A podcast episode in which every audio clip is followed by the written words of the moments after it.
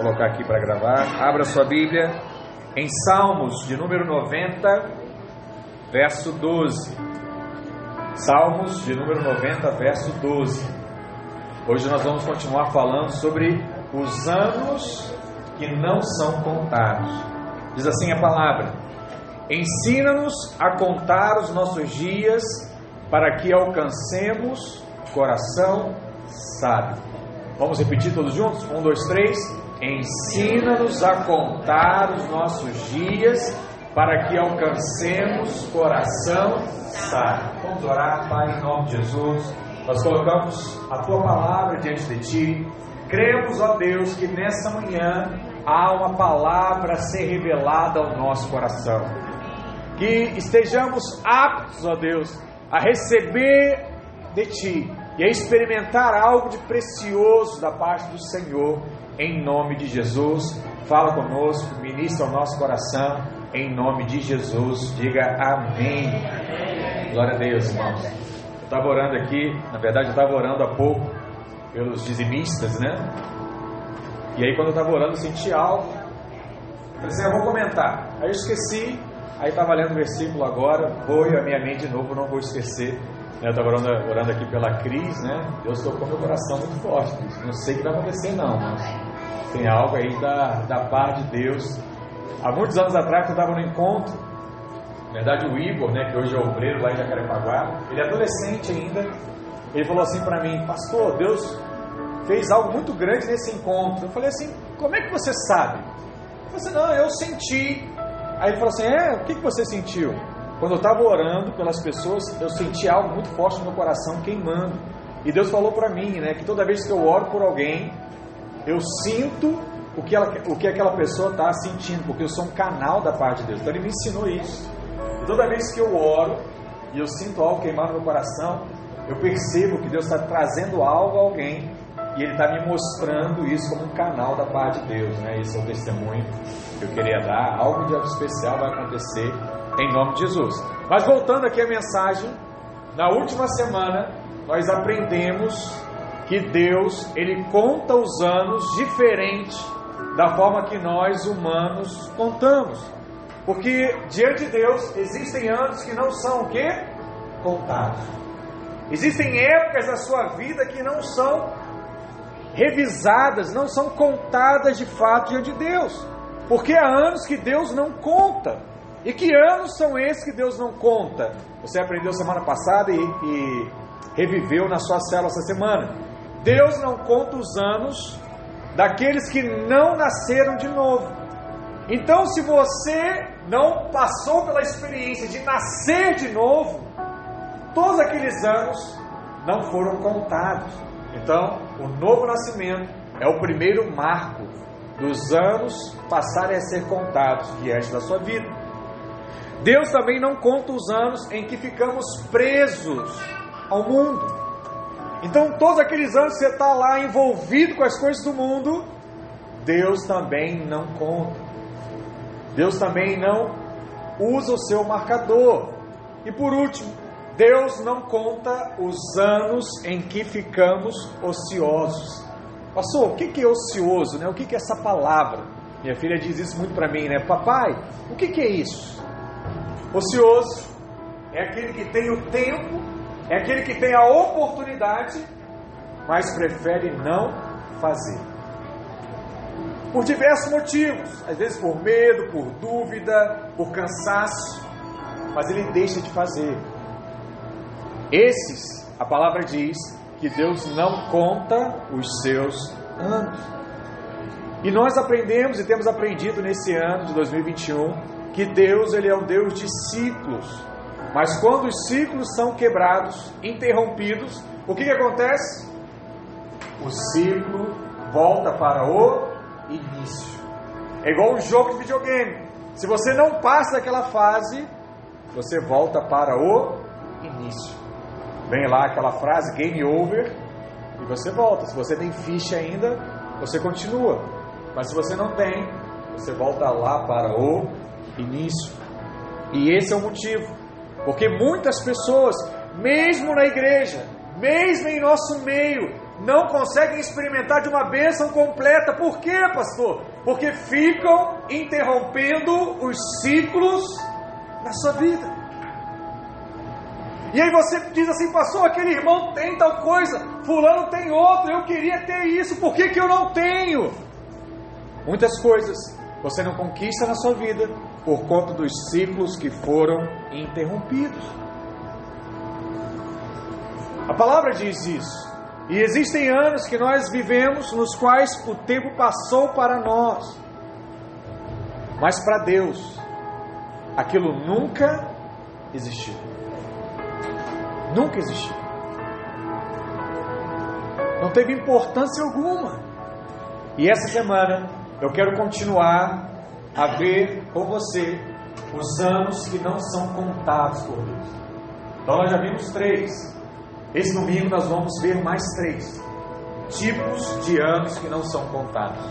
O primeiro que eu quero compartilhar com você é que Deus não conta os anos em que vivemos na carne.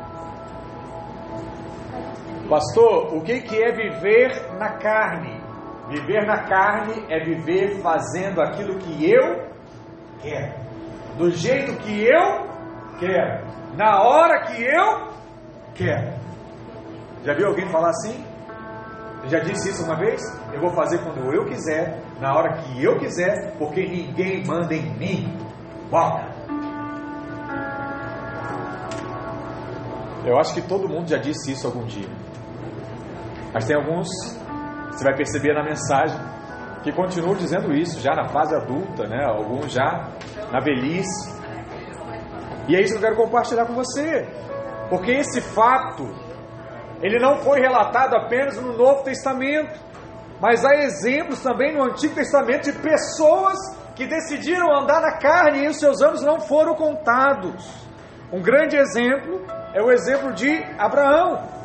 Segundo Atos, capítulo 7, quando Abraão estava em Ur dos Caldeus, na Mesopotâmia, Deus lhe apareceu e disse a ele o seguinte: Abraão, sai da tua terra e da tua parentela e vem para a terra que eu te mostrarei.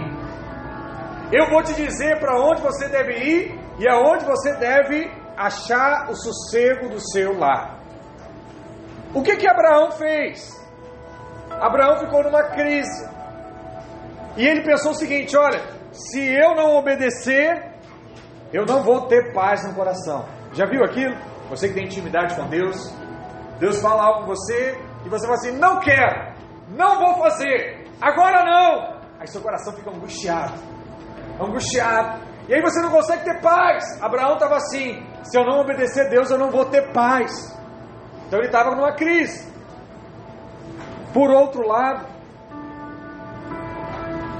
se ele também não fizesse, por outro lado, na verdade, se ele fizesse, obedecesse a Deus, ele não teria alegria, porque ele não tinha vontade de sair da sua casa e ir para outra, para um lugar que ele nem conhecia, para uma terra que ele nem sabia como era. Então, essa era a crise de Abraão. Ou eu faço o que Deus quer e tenho paz, ou eu não faço o que eu quero e não tenho alegria.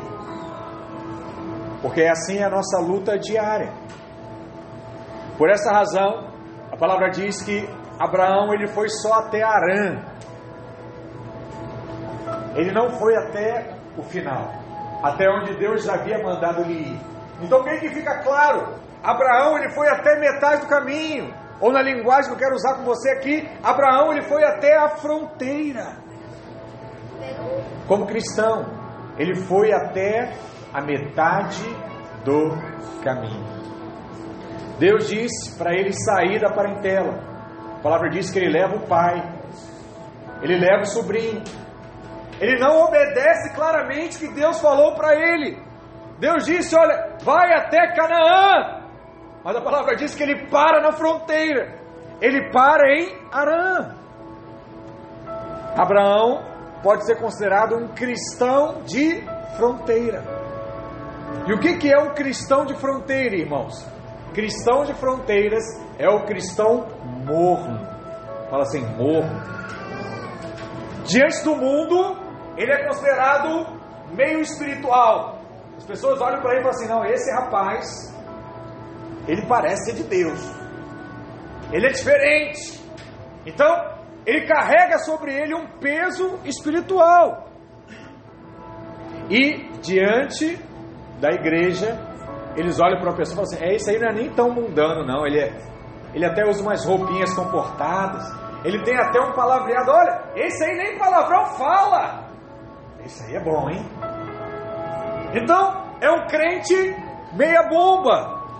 A palavra diz que Abraão era assim.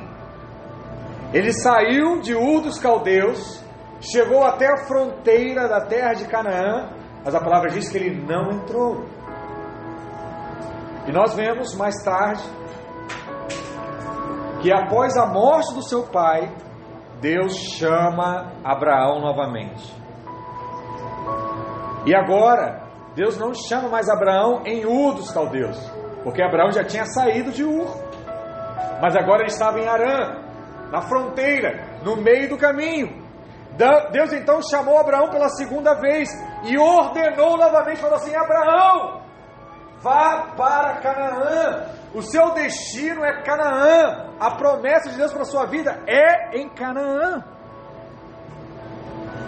E é interessante que quando ele partiu de Arã, a Bíblia registrou que Abraão tinha 75 anos.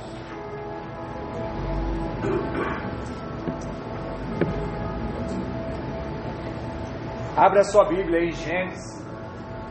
Só. Em Gênesis capítulo 12, verso 4. Olha o que a Bíblia diz. Partiu, pois, Abraão, como lhe ordenara o Senhor. Então ele obedeceu a Deus. Ele partiu. E Ló foi com ele. Tinha Abraão 75 anos quando saiu de Arã.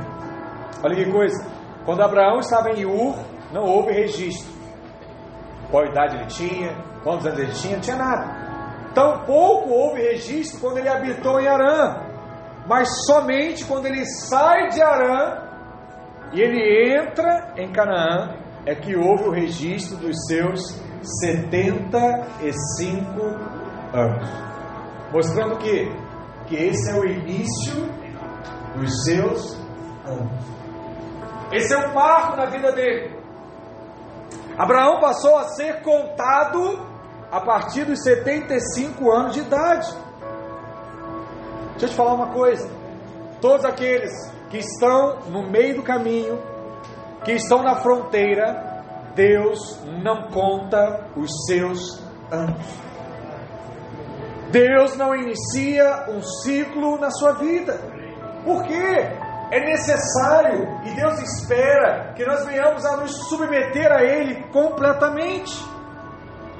E os dias em Arã, segundo a palavra, são dias esquecidos, são dias perdidos. Se você quiser de fato cumprir o propósito de Deus, você precisa sair de Arã. Você precisa sair da fronteira. Você precisa sair de cima do muro. Não tem como ser diferente. Todas as coisas em que há interferência do ego, em que há interferência da sua vontade, não são contados diante de Deus. Tudo aquilo que você faz com que a sua escolha seja acima da escolha de Deus, não é contado diante de Deus. Deus não dá atenção alguma até que você de fato decida sair de Arã e decida cumprir o chamado pelo qual Deus te chamou. Quanto tempo que Abraão passou de forma insensata? Essa semana eu aprendi o que é insensato. Não sabia, eu achava que sabia, mas não sabia. O insensato ele é diferente do ignorante. Ignorante, para muitos, é o que? Aquele cara rabugento, brabo. Não. Ignorante é aquele que não tem o que? Conhecimento. Então, quando diz que o rapaz brabo é ignorante, é porque ele não tem conhecimento de tratar aquele problema de outra forma. Então, ele trata na, na brabeza, ele trata na força. Então, você fala assim: ele é ignorante. Mas ignorante não é o brabo, não é o que se acha forte. Ignorante é aquele que não tem conhecimento acerca de algo. E aí ele resolve de outras formas os seus problemas. E o insensato, pastor? O insensato é aquele que já sabe como resolver e não escolhe fazer o que é certo. É diferente. Um não tem o conhecimento. É alguém que precisa ensinar a ele. O insensato ele já sabe. Ele só não quer fazer. E esse é o problema. Em que Abraão ele vivia de uma forma insensata, porque Deus já havia dito a ele o que deveria ser feito, mas ele decidiu fazer diferente, fazendo coisas contra a consciência do espírito, daquilo que Deus havia falado para ele, e agindo segundo a sua própria vontade. Então ele passou a viver em Arã. Talvez lá tinha mais conforto, talvez lá tinha o que ele queria. Então ele podia viver uma vida mais preguiçosa, talvez. Isso era Arã. Para muitos, a experiência do Evangelho é Arã. Eu vou até onde tiver conforto. Acabou o conforto, eu paro. Acabou o conforto, não conta mais comigo. A igreja precisa me entender, o pastor precisa me entender, o meu líder precisa me entender. Eu preciso ser amado, eu preciso ser cuidado, eu preciso ser respeitado. Qual é o nome disso? Carne, ego, justiça própria. Esse é o problema de muitos de nós que faz com que os nossos anos não sejam contados. E a palavra diz que todos esses dias perdidos não voltam. O início de Abraão, portanto, foi com quantos anos? 75 anos. Só que o que nós vamos ver mais adiante? É que Abraão, ele não perdeu apenas dias, pois algo mais aconteceu lá no capítulo 16, na verdade no 15 até o 16. Deus fez uma promessa no 15. Falou para Abraão o seguinte: Abraão, eu vou te dar um filho. Abraão não podia ter filho com a sua esposa, com Sara. E a palavra diz que Deus diz a Abraão: Abraão, eu vou te dar um filho. Promessa. Só que Sara sabia que era estéreo. E o que, que Sara falou para Abraão? Abraão, se relaciona com a minha serva, se relaciona com H, para que se cumpra a promessa de Deus. A palavra diz que Abraão aceita a sugestão da sua esposa. E aí ele comete um pecado moral. Ele faz algo diferente do que Deus havia dito para que ele fizesse. E aí o que que Abraão tem de grande ideia? Peraí, já sei. Eu vou dar uma mãozinha para Deus. Sara é estéreo, eu tenho H, que é a minha outra concubina, vou me relacionar com ela e vou ter um filho. Sara trouxe a Abraão, a sua serva H, nasceu um filho, pela força da carne e não pelo milagre de Deus. E por causa dessa atitude carnal, olha quantos anos Abraão perdeu na sua vida. Gênesis capítulo 16, verso 15. Olha o que diz: Agar deu à luz um filho a Abraão. E Abraão, Abraão, o seu filho que lhe dera Agar, chamou-lhe Ismael. E era Abraão de 86 anos, quando Agar lhe deu à luz Ismael. Olha, quando Abraão gerou Ismael, o filho da carne, a Bíblia registra que ele possuía 86 anos. E por causa da falta de fé em Deus e por agir na carne, ele ficou 13 anos sem ouvir Deus falar com ele novamente. Então, com 86 anos, ele vai lá, nasce Ismael, e daquele ano em diante, Deus não fala mais com ele. Não diz mais nada, está certo, está errado, olha, faz assim, faz assado. Não, simplesmente ele parou de ouvir Deus. Até que Deus falasse com ele novamente, quando ele tinha 99 anos. Gênesis 17, verso 1, olha o que diz: Quando atingiu Abraão a idade de 99 anos, apareceu-lhe o Senhor e disse-lhes: Eu sou o Deus Todo-Poderoso, anda na minha presença e ser perfeito. Se você acha que Deus é um Deus de pegadinha, você pode achar que é só uma palavra normal.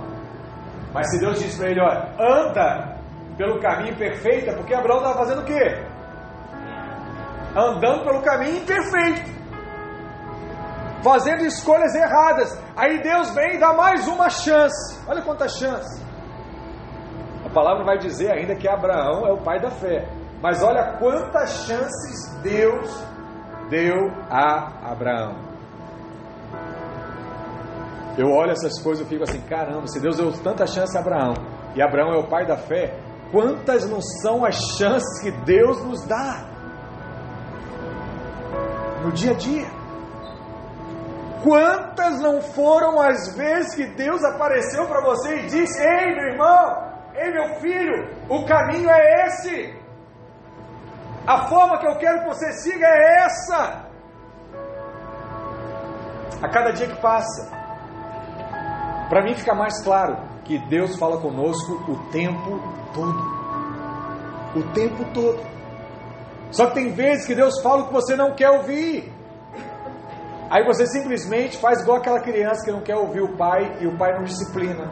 Ela pega um fone de ouvido e vai para o outro lado. Assim muitos homens, mulheres fazem com Deus. Ah, não quero mais ver não, está muito chato. Vou sair, vou sair daqui, vou mudar a sintonia, não vou ouvir mais Deus. Mas voltando aqui para Abraão, nesses 13 anos, não foi registrado nenhum acontecimento. Sabe, Deus não falou com Abraão. Abraão não fez altares a Deus, que era comum naquela época. Não, não teve nenhum acontecimento, nenhum culto. Nada a Deus. E na segunda vez em que apareceu Abraão, Deus contou a sua idade a partir de 99 anos. O que, você percebe? Que nesses 13 anos de interim, dos 86 aos 99, Abraão viveu em vão. Foram esquecidos, não foram contabilizados diante de Deus. Deixa eu falar algo para você. Que cada um de nós guarde hoje firmemente o seguinte: tudo o que se fizer, segundo a própria vontade e segundo a vontade da carne, isso não será contado diante de Deus. É como se você estivesse vivendo sem valor, sem realidade, sem experiência, sabe? Sem propósito. As coisas não vão para frente, não vão de fato avançar. Você vai se perder. E voltando aqui, por que Deus registrou o fato de Abraão ter 99 anos? Porque aos 99 anos, a palavra diz que Abraão foi circuncidado. Naquele ano, ele chegara ao momento de receber a circuncisão. O que era a circuncisão? Era um marco que Deus fazia da aliança dele com o homem. Ele cortava. Naquele momento, Deus confirmou a promessa. Nasceu Isaac, o filho da promessa. Porque o significado da circuncisão, sabe qual é? É eliminar a carne da sua vida. É eliminar a sua vontade. É eliminar o seu querer para que se cumpra o querer de Deus. Por essa razão é que os dias de Abraão começaram a ser contados novamente a partir dos 99 anos, quando ele recebeu a circuncisão. Deixa eu te falar, todos nós precisamos eliminar tudo aquilo que é da carne e colocar tudo isso sobre o altar, para que nós não venhamos perder mais tempo. Então, tudo aquilo que você tem dúvida, fala assim: Deus, eu entrego a Ti. Se for da carne, manda fogo para consumir tudo que é da carne e deixe permanecer só aquilo que é do Espírito. E aí, se tiver carne aí, vai dar uma queimadinha. Se tiver coisa da sua vontade, vai te dar umas. Não vai ser algo tão assim prazeroso, não. Mas depois, você vai ver que Deus vai manifestar tudo aquilo que você estava aguardando de uma forma extraordinária. Fala para o irmão que está do seu lado assim: ó, decida viver no Espírito. Diga não à carne. Não à carne. Não à vontade da sua carne. Amém? Segundo lugar, Deus não conta os anos em que resistimos ao Espírito. Na noite em que o povo foi liberto do Egito, pela poderosa mão de Deus, o objetivo final era o que? Que eles chegassem até Canaã. Olha que coisa. Abraão precisava chegar até Canaã. O povo dá voltas e voltas e voltas e chega. Depois o povo se corrompe. Vai para o Egito como escravo. Qual é o desejo deles? Voltar para Canaã. Mais um tempo à frente, se você ler a Bíblia, você vai ver o tempo lá da Babilônia. O povo é escravizado novamente. E qual o desejo deles? Voltar para Canaã. Se você trouxer para esses dias, qual é o grande desejo do povo lá judeu?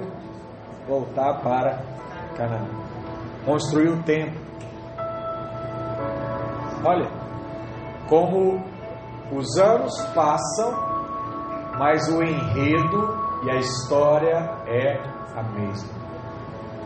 O povo apronta, Deus aparece e fala: Ei, volta para a terra prometida. Volta para onde eu quero que você esteja. Volte para onde é o meu propósito. Aí o pessoal volta. Aí passa outra geração, o pessoal se corrompe, aí se afasta, aí Deus vem, volta, aí o povo apronta, se, se, se, se afasta, e Deus vem, volta. Assim são com as gerações, mas assim também é com a nossa vida. Por isso que é muito importante aprender sobre isso, porque talvez você que está aqui ouvindo seja um desses, que conheceu Canaã, experimentou a terra prometida, sentiu o gozo de fazer a vontade de Deus na sua essência, com alegria, sabe, com força. E hoje está meia bomba, está no meio do caminho. Mas você assim, e agora, pastor, o que vai ser da minha vida? Agora Deus está te falando, ei filho, volta para Canaã. Volta para que seus anos possam ser novamente contados, para que a sua história de fato possa ser escrita, para que o seu legado possa de fato ser deixado na sua família, sabe, nos seus amigos, nas pessoas que estão à sua volta. Mas a Bíblia diz isso, que o povo do Egito tinha como destino, mais uma vez, Canaã. E a terra de Canaã ficava a cerca de 847 quilômetros distante do Egito, considerando que naquela época deveriam existir pelo menos 600 mil homens, sem contar as crianças e as mulheres, se contar tudo, deveria ter cerca de 3 milhões de pessoas que saíram do Egito em direção a Canaã.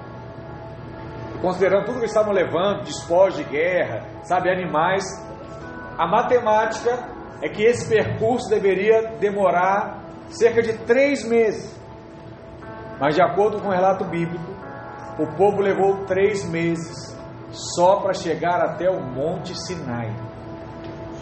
Você que vai ter oportunidade de fazer uma viagem para Israel, de passar no Egito, você vai descobrir que o Sinai está ali, no Egito, é logo no início.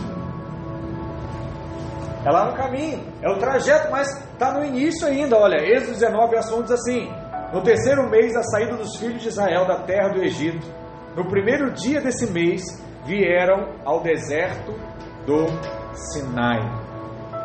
Deixa eu te falar, do Sinai, né, ou Horeb, até Cardes Barneia, que foi o lugar onde Moisés enviou os espias para espiar a terra de Canaã, era apenas 11 dias.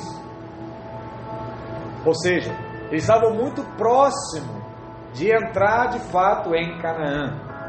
Mas olha o que diz lá em Deuteronômio 2, verso 1: jornada de 11 dias a desde Horeb, pelo caminho da montanha de Sé até Cardes Barneia. Olha que coisa, se o povo tão somente ouvisse a voz do Senhor, e que se eles deixassem de fato ser guiados pelo Espírito, com todos os atrasos que aconteceram na viagem, eles levariam no máximo, no máximo, dois anos para chegar do Egito até a terra prometida. Mas a palavra diz que eles resistiram ao Espírito e eles levaram mais de 38 anos para chegar até a terra prometida. Deuteronômio 2,14 diz assim: O tempo que caminhamos, desde Cardes Barneia até passarmos ao ribeiro de Zered, foram 38 anos, até que toda aquela geração dos homens de guerra se consumiu no meio do arraial, como o Senhor lhes jurara. Que coisa! Por não terem crido em Deus, eles gastaram mais de 38 anos caminhando, quando deveriam gastar somente dois anos. Eu não sei se você consegue trazer isso para a sua realidade de vida. Imagine que faltam dias para você experimentar a bênção que Deus tem para sua vida. Dias. E aí, por questões da carne, por não ouvir o Espírito, você leva anos para conseguir o que era apenas dias. Eu não sei se você já teve essa, essa impressão de quando você faz algo, você consegue dar certo e você pensa assim: como é que eu não pensei nisso antes? Isso foi tão simples. Você chega naquele ponto e diz assim: eu, eu sabia fazer isso. Por que, que eu não fiz isso antes? Você não fez isso antes. Porque você decidiu não ser guiado pelo Espírito. Porque, como você disse, você já sabia. Certamente, esse tempo foi perdido para a nação de Israel. Foram dias desperdiçados. Porque eles gastaram de fato todo esse tempo? Por que, que eles demoraram tanto? Por um único motivo. Eles demoraram muito, demoraram muito, porque eles resistiram a Deus, resistiram à voz do Espírito. Onde é que diz isso? Salmo 78, verso 9 ao verso 22, conta um retrato dessa história. Olha o que a palavra diz: Os filhos de Efraim, embora armados de ar, bateram em retirada no dia do combate. Não guardaram a aliança de Deus, não quiseram andar na sua lei, esqueceram-se das suas obras, das maravilhas que lhes mostraram. Prodígios fez ele na, fez na presença de seus pais na terra do Egito, no campo de Zoar. Dividiu o mar e fê-los seguir, aprumou as águas como num dique, guiou-os de dia como uma nuvem e durante a noite como um clarão de fogo. No deserto, fendeu rochas e lhe deu a beber, abundantemente como, como de abismos. Da pedra fez brotar torrentes, fez manar água como rios, mas ainda assim prosseguiram em quê? Em pecar contra ele e se rebelaram no deserto contra o Altíssimo. Tentaram a Deus no seu coração, pedindo alimentos que lhe fosse do gosto. Engraçado, né? Deus dava de tudo, mas eles queriam aquele alimento específico. Falaram contra Deus, dizendo: Pode acaso Deus preparar-nos mesa no deserto? Ouvindo isto, o Senhor ficou como? Indignado. Acendeu-se fogo contra Jacó, e também se levantou seu furor contra Israel, porque não creram em Deus, nem confiaram na sua salvação. O que está claro aqui, irmãos? Que o povo resistiu a Deus no deserto. Você acha que esses dias no deserto foram contados diante de Deus? Seja sincero. Claro que não. Porque todos os anos em que nós resistimos a Deus, os nossos anos também não são contados diante dele. O ciclo não é iniciado enquanto eu ainda estou resistindo a fazer o que Deus mandou que eu fizesse. E qual é o nome disso? Tempo perdido. Quantos que não perdem tanto tempo na vida por demorar a se posicionar em Deus?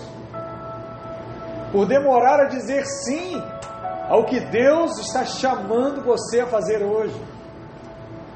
Para alguns, Deus está chamando você a perdoar. Perdoar o seu pai, perdoar sua mãe, perdoar o seu irmão, a sua irmã, seus filhos.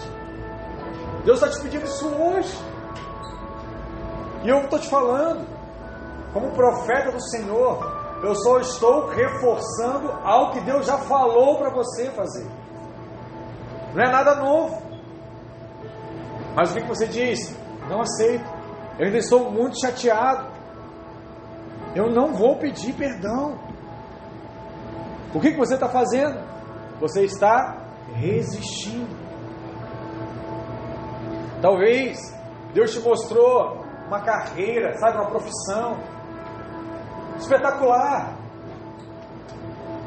Mas você se decepcionou com a prova que você fez, com estudos que você não completou. E aí Deus está mandando você fazer, falou assim, olha, começou 2021, filho, vai estudar. Pega o seu tempo, vai estudar. Você diz o que? Não, não consigo.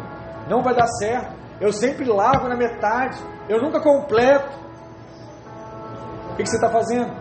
Você está resistindo ao que Deus mandou você fazer. Há irmãos, por exemplo, que pedem a Deus provisão para empreender. Eles dizem assim: Olha, Deus, eu dei uma grande ideia, só me falta dinheiro. Se eu tiver dinheiro, eu vou conseguir ser bem sucedido. Aí Deus abre as portas, permite as oportunidades, mas no dia que você investir no reino, você resiste. É muito complicado entender essa lógica né, que o Pamacho compartilhou aqui da oferta, do dízimo. Porque muitos irmãos acham um absurdo você dar o dízimo lá de 500 reais, mil reais, dez mil reais. Só tem dificuldade de entender o que é um dízimo de mil reais quem não sabe fazer conta. Eu sei que muitos irmãos tiveram dificuldade lá com proporção na escola, múltiplo de cinco, fração. Mas irmãos, se o dízimo representa 10% e eu dou mil reais de dízimo, quanto é que eu estou ganhando? 10 mil bruto, 9 mil sem um dízimo. Então eu tenho mais ou menos do que eu tinha antes? Eu tenho mais. Mas muitos resistem no dízimo. E aí, o que, que acontece? Aquela expressão de você encontrar com alguém e falar assim: Olha, eu não sei o que aconteceu com a minha vida, eu já ganhei tanto dinheiro, mas tanto dinheiro, mas eu olho a minha carteira, a minha conta, bens, eu não tenho nada. Não tenho nada. Por quê, irmãos? Porque resistiu a Deus. Ele não entendeu que não é o trabalho dele que vai fazer você prosperar. Não é a sua inteligência que vai te fazer prosperar. Não é o seu esforço que vai te fazer prosperar. O que te faz prosperar é somente um ser, uma pessoa, que é Deus. É Deus. É por isso que aquele que ganha muito pouco prospera. Talvez aquele que trabalha até muito pouco prospera. E aí fica a sua crise, a sua indignação. Porque você fala o seguinte: olha, aquele irmão não fez 10% do que eu faço. Por que, que ele tem e eu não tenho? Porque os 10% que ele faz, ele faz com intensidade para Deus. Aí Deus multiplica os 10% e faz com que os 10% dele valha mais em patrimônio do que os seus 90% há 10 anos. Que horas! Você vai acordar para entender esse princípio, irmãos, que é bíblico na sua vida. Sabe? Eu sei que Deus vai fazer a, a nós prosperar. Mas Ele vai nos prosperar quando todos aqui entenderem essa mentalidade. Eu preciso ter coisas. E para eu ter coisas, eu tenho que plantar. Eu tenho que liberar a semente. Eu não posso comer a semente. Se eu comer a semente, não tem mais fruto. Por que, que eu não entendo isso? Se eu não plantar a semente, o fruto vai acabar. Por mais que meu armazém, por mais que eu tenha um mercado à minha disposição, se eu não plantar uma hora, a fruta vai acabar, a comida vai acabar. Eu preciso retirar uma parte para poder plantar. Quantas pessoas que passam anos sem viver um compromisso com a igreja? Simplesmente porque estão resistindo nesse assunto ainda do dízimo da oferta. Eles dizem assim, pastor, eu gosto da igreja, eu gosto da pregação, sabe, eu me alegro de estar com os irmãos, mas eu não aceito dízimo e oferta, então eu não assumo compromisso, porque isso para mim não é claro. E aí você fica lá, ó, travado, passa ano, entra ano, passa ano, entra ano, e você não libera essa semente para que Deus possa trabalhar algo de fato na sua vida. O fato é que Deus tem nos colocado em uma igreja de fé, de oração e também uma igreja de ensino. Domingo após domingo. Nós deixamos de ser ignorantes, porque o conhecimento ele chega até nós. Você faz parte da videira, eu tenho certeza de uma coisa. Todo domingo, um conhecimento novo chega diante dos seus olhos. Com revelação, com graça. Mas você podia até ser ignorante, mas insensato você não pode ser mais. Deus resiste aos insensatos. Semanalmente nós compartilhamos palavras no culto, nas celas, temos os nossos cursos. Sabe, o Senhor tem te dado suprimento suficiente para você viver uma vida vitoriosa. Uma das coisas que mais você tem visto hoje, todos aqui talvez tenham alguma rede social. Você vai entrar lá e você vai ver diversos anúncios. Faça isso, tenha uma vida vitoriosa. Faça aquilo e tenha uma vida bem-sucedida. Faça aquilo e ganhe o que você nunca ganhou na sua vida toda. Faça isso, faça aquilo, faça isso, faça aquilo. Eu te falar, você não precisa de nada disso. Porque tudo que você precisa, você já tem e já está dentro de você. É só eu aplicar para que Deus possa começar a contar os anos da minha vida. Se você decidir aplicar isso hoje, você vai aprender. Você vai ter o ano do aprendizado. Você vai ter o ano da relação. Você vai ter o ano da definição. Você vai ter o ano da bênção tríplice. Você vai ter o ano do descanso. Mas para que isso aconteça, eu tenho que começar a contar os anos da minha vida. Amém, irmãos? Quantos estão entendendo aqui? O povo de Israel, no deserto, resistiu a Deus, agiu com incredulidade, perdeu a visão e jogou 38 anos fora. Tudo que nós fazemos sem a direção de Deus sem o propósito de Deus, esse tempo não é contado. Não é contado.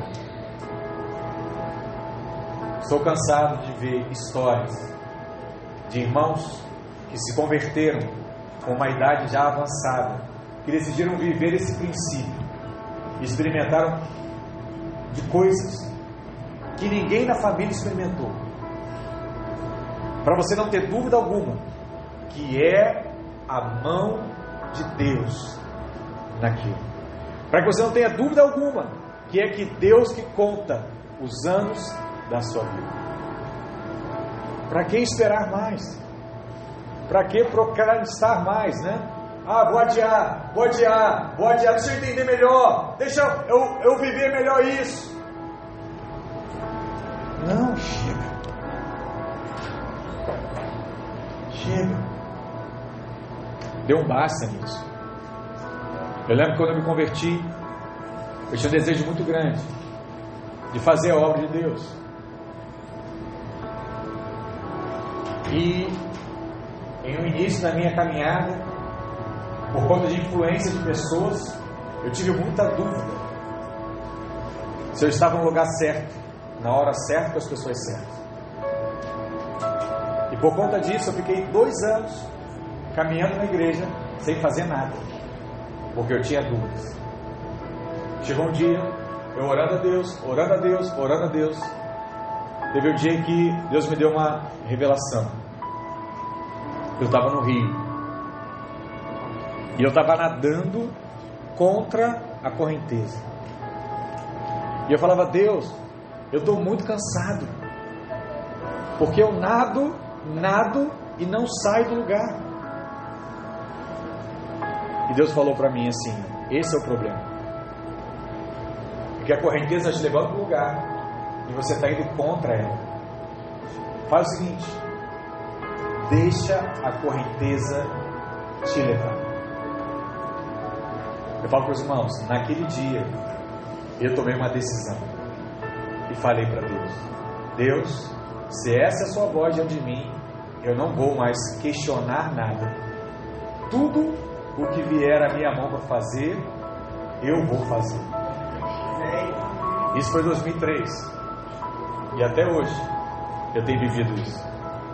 E se hoje eu estou em Copacabana, é por conta dessa resposta de oração que Deus me deu. Na verdade, foi em 2005 que Deus falou isso no meu coração. Perdi lá três anos. Quando me converti em 2002, até que Deus falou comigo. Mas talvez tenha irmãos, talvez tenham irmãos aqui que já estão perdendo muito mais anos.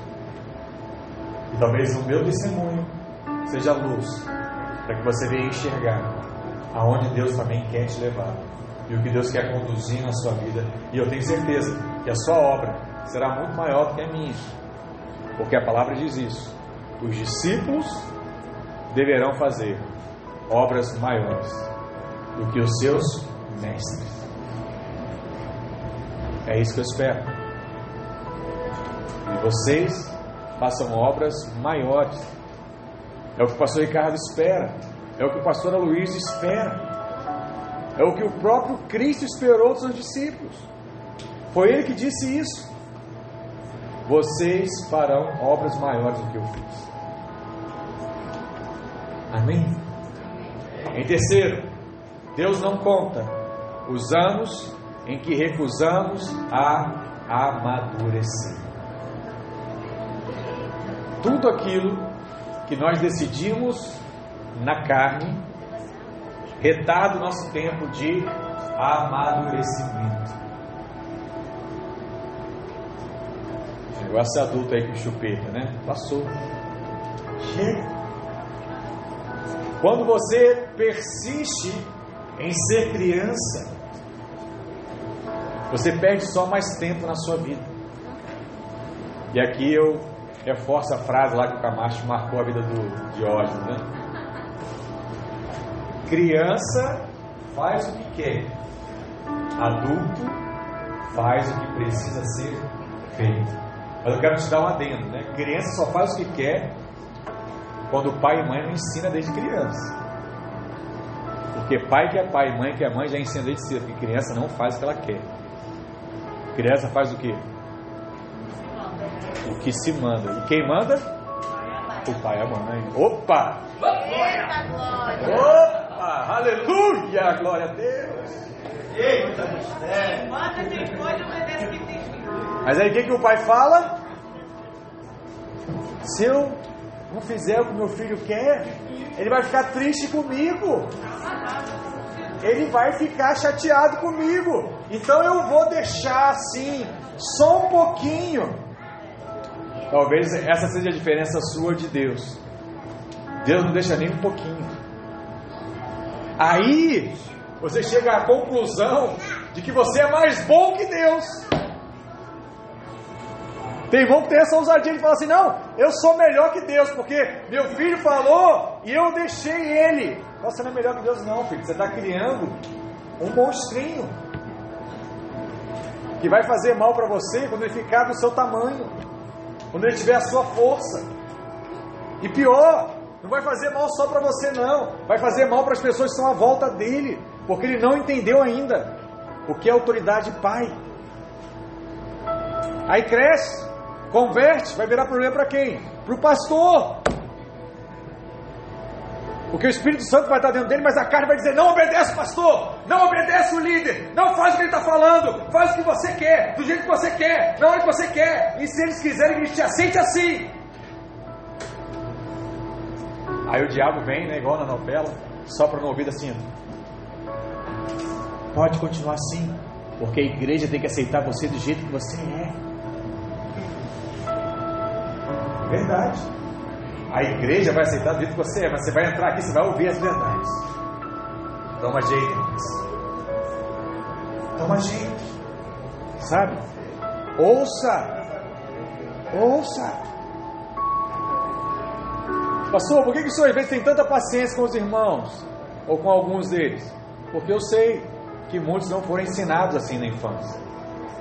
Então é difícil. É difícil entrar na cabeça dele que é Deus que manda. É a vontade de Deus que prevalece. E é por isso que a gente prega isso domingo após domingo. Domingo após domingo, sim ou não? Todo domingo, irmão, para de justiça própria. Não faça o que você quer. Ouça a direção do Espírito. Sabe, abra a mão da sua carne. Se você pegar todas as mensagens nossas, colocar no liquidificador e coar. Sabe qual é o suco que você vai tomar? Sabe qual é o detox? Detox. detox. Sabe qual é o detox? Só está contando aí para mim. Isso aí. A palavra de Deus diz, né? Olha, trago do olho antes. Mas amém. Mas aí tem lá, o detox vai ser esse. Não haja com justiça própria. E dê liberdade, para que o Espírito conduza a sua vida. Então toda pregação da videira, que se você espremer ela, botar no coador, vai ter esse fim na sua vida. Mas muitos ainda não entenderam isso.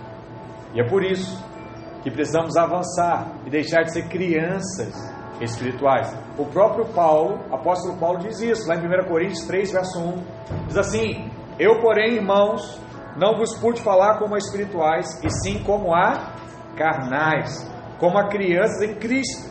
Leite vos dei a beber, não vos dei alimento sólido, porque não podeis suportá-lo nem ainda agora podeis, porque ainda sois o que? Carnais. Essa afirmação significa o que, irmãos? Que essas, que essas pessoas perderam muitos anos e muitos dias da sua vida. Ele era velho de idade, mas ainda como criança espiritualmente. Deveriam ter crescido e não cresceram. Perderam muitos anos, pois deveriam ser como um varão forte, alimentando-se de alimento sólido. Entretanto, vieram muitos anos. E os anos passaram. O juízo de Deus não subiu à mente. Igual aquele ditado, ditado né, da vovó, que falava o seguinte: olha, meu filho, a criança quando ela nasce, o juízo dela está no dedão do pé. Já viu isso? Criança dá patada em tudo que é lugar? Ai, mãe, meu dedo, ai, meu pé, machucou, porque o juízo está ali. Aí ela vai crescendo, e aí chega na adolescência, o juízo vem para a cintura. Puberdade, né? Ela, ela, ela, ela age na direção do juízo dela. Aí ela ficou adolescente, jovenzinho, para onde é que o juízo vai? Para o peito. A vontade dela está onde? No que o coração diz. Ah, eu estou apaixonado. Não, mas esse talvez não é o melhor caminho. Não, você não entende. Eu estou apaixonado. Eu vou! Eu vou me lançar. Eu vou acreditar. Eu vou sonhar. Aí depois dos 30, o juízo chega no lugar certo, é na cabeça. Aí você começa a pensar: não, será que é o melhor caminho? Não, será que essa pessoa é ideal para mim? Né? Será que eu vou conseguir construir coisas juntos com essa pessoa? Mas demorou aí 30 anos. As fases foram passando. E é por isso que você fala assim, poxa, onde é que esse menino está com a cabeça? É porque o juízo não está na cabeça ainda. Você tem que entender isso.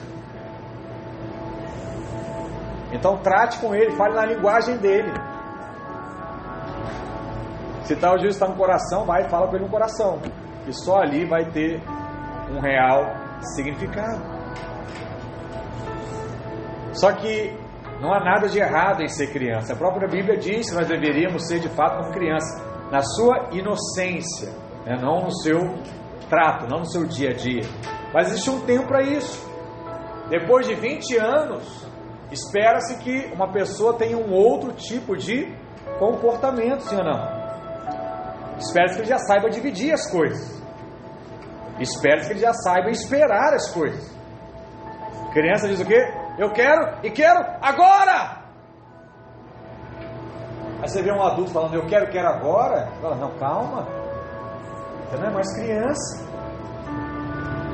Você não entende, eu estou falando assim porque eu estou com fome. Então, a criança você vai lá, vai tratar, né? Mas o adulto, vai olhar para e assim, não, filho, você tem mais de 20 anos. Você cresceu. Se no tempo em que nós já deveríamos ser amadurecidos, nós agimos ainda como crianças, o que, que nós estamos fazendo de fato? Desperdiçando o nosso tempo, pois não podemos receber de Deus o que Ele já queria ter nos dado. Sabe? Tem coisas que estão separadas. Está no armazém. Tá igual meu filho comprou algo na internet, toda vez que eu toco lá no interfone lá de casa dizendo assim, ó, encomenda. Ele acha que é o presente dele, então ele está lá ansioso para a chegada lá do, da encomenda. Muitos irmãos são assim. A encomenda já foi, já saiu. Só está esperando você chegar na idade correta para assinar o recebido. Enquanto não chegar, ela está parada lá no Correios. O que, que você precisa? Estar maduro para receber as coisas de Deus. E essa é uma experiência de muitos cristãos. Algumas questões poderiam ser resolvidas em três ou cinco dias, não são resolvidas nem depois de três ou cinco anos. Você sabe qual é o padrão de Deus para resolver o problema? O padrão de tempo? Sabe? Vou te falar hoje um dia. Deus entende que você é falho, que você tem dificuldades, nós temos pecado, então Ele te dá um tempo. Porque o padrão de Deus é nem se ofender. A palavra de Deus diz que Jesus não se ofendia. O soldado pregou lá um prego na mão dele e diz o que? Pai, perdoa, porque ele é o que? Ignorante. Não sabe o que está fazendo. Perdoa ele. João Batista para os fariseus já falava diferente, dizia o que? Raça de víboras, porque são insensatos, conhecem a palavra, mas não fazem o que a palavra diz. Mas voltando aqui, Jesus perdoava. Na verdade, não ficava ofendido. Mas nós não conseguimos, nós ficamos ofendidos. A maioria de nós, né? E aí Deus bota um padrão. O que, que ele fala? Não se ponha o sol sobre a vossa ira. Quantos dias demora para o sol se pôr? Não? Um dia. Então você tem um dia para resolver os problemas da sua vida. Uau! Tá bom para você, senhora? Tem problema na sua vida com mais de um dia sem solução? Aí você diz assim: Deixa Deus falar comigo, pastor. Está falando aqui agora. A questão é: eu quero ouvir eu quero aceitar o que Deus está falando para mim. O que Deus está falando para você? Resolva os problemas que ainda estão abertos na sua vida. Resolva quando? Até o sol se pôr. Horário de verão, tá ainda até que a gente está sem horário de verão, né? Mas o sol está se pondo aqui em Copacabana, seis e meia, né? Agora está trabalhando agora na tá? seis e meia. Então até seis e meia aí você tem para resolver os problemas da sua vida. Por isso eu não vou nem atrasar muito o culto hoje para você ter mais tempo para resolver as coisas. de Deus. Mas voltando aqui para a mensagem, pode ser que aos olhos de Paulo, para se tornar espiritual, não é preciso gastar muito tempo, mas três ou cinco anos são suficientes. Mas como é que nós aplicamos isso, né? Quando nós vemos um cristão vivendo seus dias tão intensamente, né, sabe, se abdicando, entregando tudo, dizemos que ele creu no Senhor há apenas três ou cinco anos. E por isso nós não podemos culpá-lo, ou que por ele ter crido no Senhor há apenas oito anos, como seria possível viver de uma forma diferente? E aí você entende ah, é um crente imaturo ainda. Ele é muito novinho, pastor. Só tem 10 anos de convertido. Entende mais um pouco. Paulo via isso de uma forma diferente. Uma pessoa do momento da sua salvação até crescer plenamente no Espírito, Paulo acreditava que demoraria no máximo de 3 a 5 anos. De 3 a 5 anos, olha, esse irmão já entendeu tudo, pode entregar uma missão para ele que ele vai cumprir. Infelizmente, hoje muitos chegam até 50 anos de idade e continuam ainda como um bebê. Não se consagram, não começam a caminhar, não buscam fazer a vontade de Deus, não buscam ter comunhão com Deus, não ajudam a outros, não leem a Bíblia, não oram, mas caminham. Estão vivendo em nosso meio, vivendo nas nossas células vivendo nas nossas igrejas, mas não se agarram às promessas de Deus. Talvez hoje, ouvindo essa palavra, você possa sentir que já perdeu muito tempo na sua vida. E talvez seu sentimento hoje seria esse, né? E agora, pastor? O que, que eu vou fazer? O que, que tem para mim? Eu já perdi tanto tempo na minha vida. Sabe, não tem mais oportunidade. Não sou mais aquele adolescente que se converteu e tinha todo o tempo para fazer. Olha, pastor, agora eu estou casado. Eu dependo agora do meu marido. Meu marido não, não fecha comigo. Sabe, agora eu tenho filhos, eu tenho que cuidar dos meus filhos. Eu até queria fazer, mas eu não tenho mais aquela disponibilidade que eu tinha antes. E agora? Que vai ser de mim? De fato, irmãos, esses anos não voltarão mais. Mas Deus tem coisas para nós. Há um conforto do céu para a sua vida, porque é uma promessa de Deus para aqueles que verdadeiramente se arrependeram diante dele. Joel 2, verso 25. Olha o que a palavra diz: Restituo-voeis os anos que foram consumidos pelo gafanhoto migrador, pelo destruidor e pelo portador, o meu grande exército que enviei contra vós outros. O que o Senhor está dizendo aqui?